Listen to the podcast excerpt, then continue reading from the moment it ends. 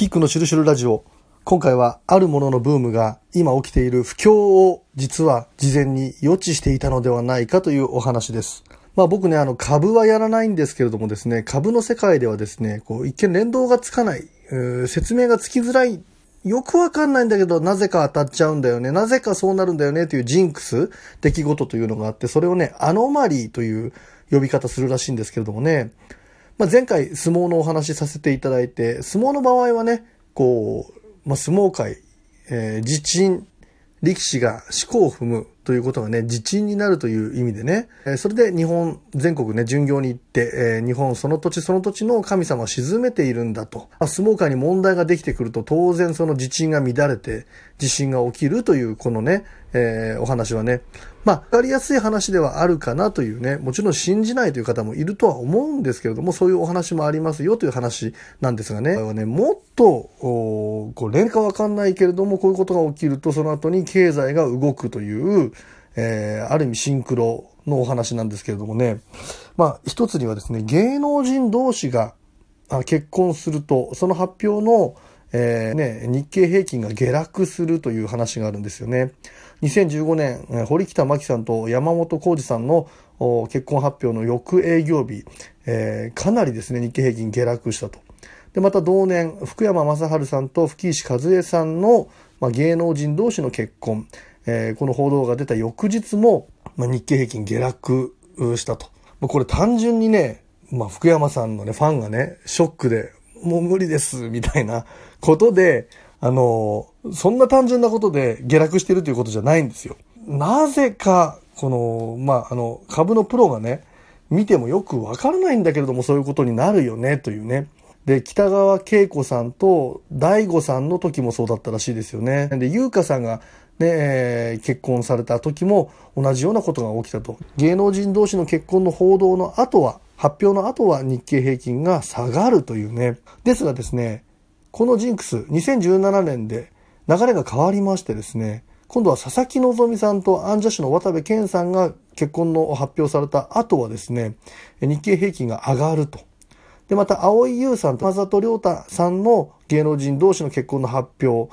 の後はですね、また翌日、日経平均が上がったと。ねだから、まあ、いつまでも続くわけではない、まあ、流れというものがあるのかもしれないんですけれどもね、まあとにかく説明がつかないんだけれども、そういう流れができてきたり、おかしな連動性が生まれるというお話なんですよ。ウォール・ストリート・ジャーナルでも発表されたのがですね、まあ、ジブリ作品の呪いなんていうね、金曜ロードショーでジブリ作品が放送されるとですね、その夜、株価や為替相場が非常に荒れる。で、株安になって円高になりやすいなんていうね、ね、不思議なものでちょっと面白いなと思ったのが、まあ、企業の社長さんがですね、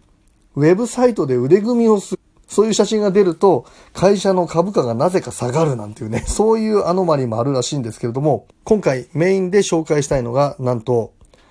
あるもののブームが大不況を呼び起こすという、過去に2回例があるんですね。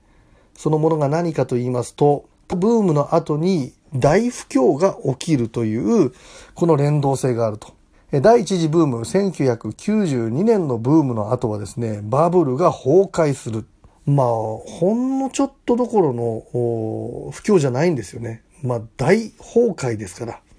今になんかこう、大人たちがやたら困ってるんだなっていうのをね、こう目にしてきました。えー山一証券のね、あのー社長さんかな、泣いてる報道とか見てね、小学生の時だったと思うんですけれどもね、なんか子供心にね、日本、なんか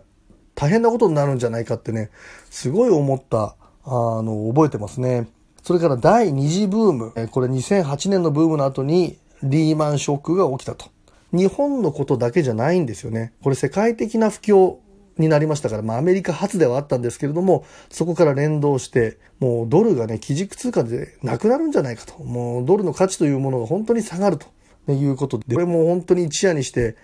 もう大きなね、資産を失った方、資産家とか投資家がたくさんいましたからね。そして、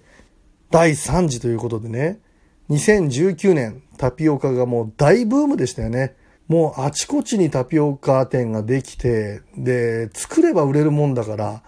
もうなんかね、潰すこと前提かわかんないけれども、とりあえずやってみようみたいなことで、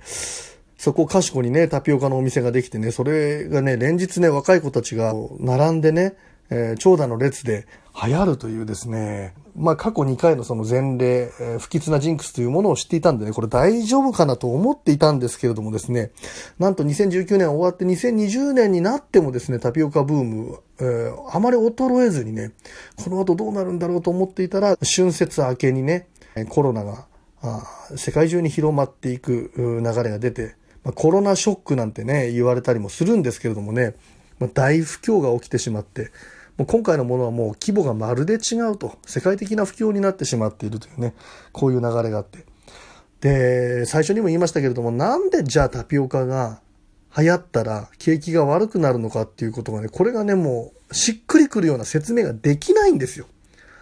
できないのになぜかそういうことになってしまうということでね。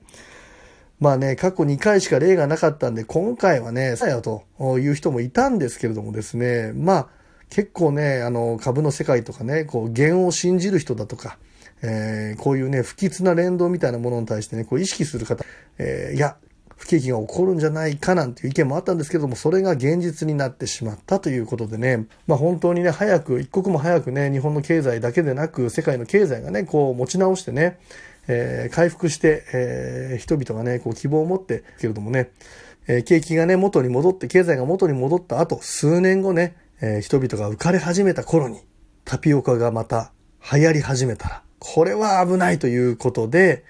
気を引き締めた方がいいのかもしれないと。ちょっと覚えておいた方が、今後のためにも役に立つかもしれないというね、タピオカブームが起きると、不況が訪れるという、今回は不吉なジンクスのお話でした。